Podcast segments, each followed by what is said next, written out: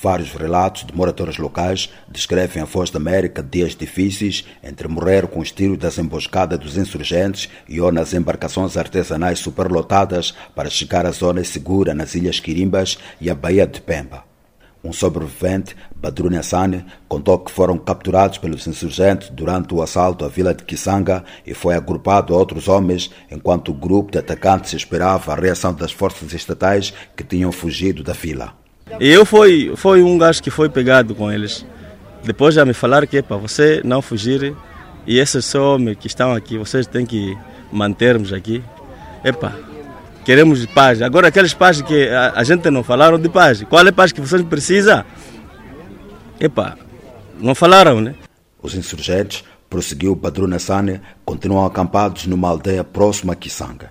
E acamparam, os próprios donos disseram que acamparam uma aldeia que chama Mbanguia. De que nós não vamos sair daqui até ver aqueles militares do governo, nós precisamos daquele, combatermos com ele. E vocês, população, mantenham lá aqui, nós não precisamos de vocês. Em uma semana, cerca de mil deslocados chegaram a Pemba, a capital de Cabo Delgado, em 10 embarcações artesanais, muitas vezes superlotados, vindos de Mocimbo da Praia e Kisanga, segundo estatística das autoridades locais. Em Mocimba da Praia, uma semana depois, a calma aparente não consegue apagar o cenário de guerra. Lá não há ambiente, nem para se viver, nem para trabalhar, porque todos os bancos já foram embora.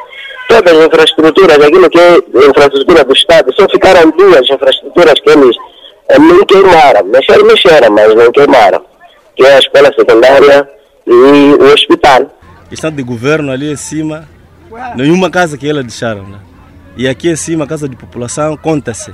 A incerteza aumentou entre os deslocados quando chegou a notícia da descoberta em Pemba de armas de fogo escondidos num mangal do bairro Chibabuari, nos arredores de Pemba, onde chegaram também, esta semana, vários deslocados.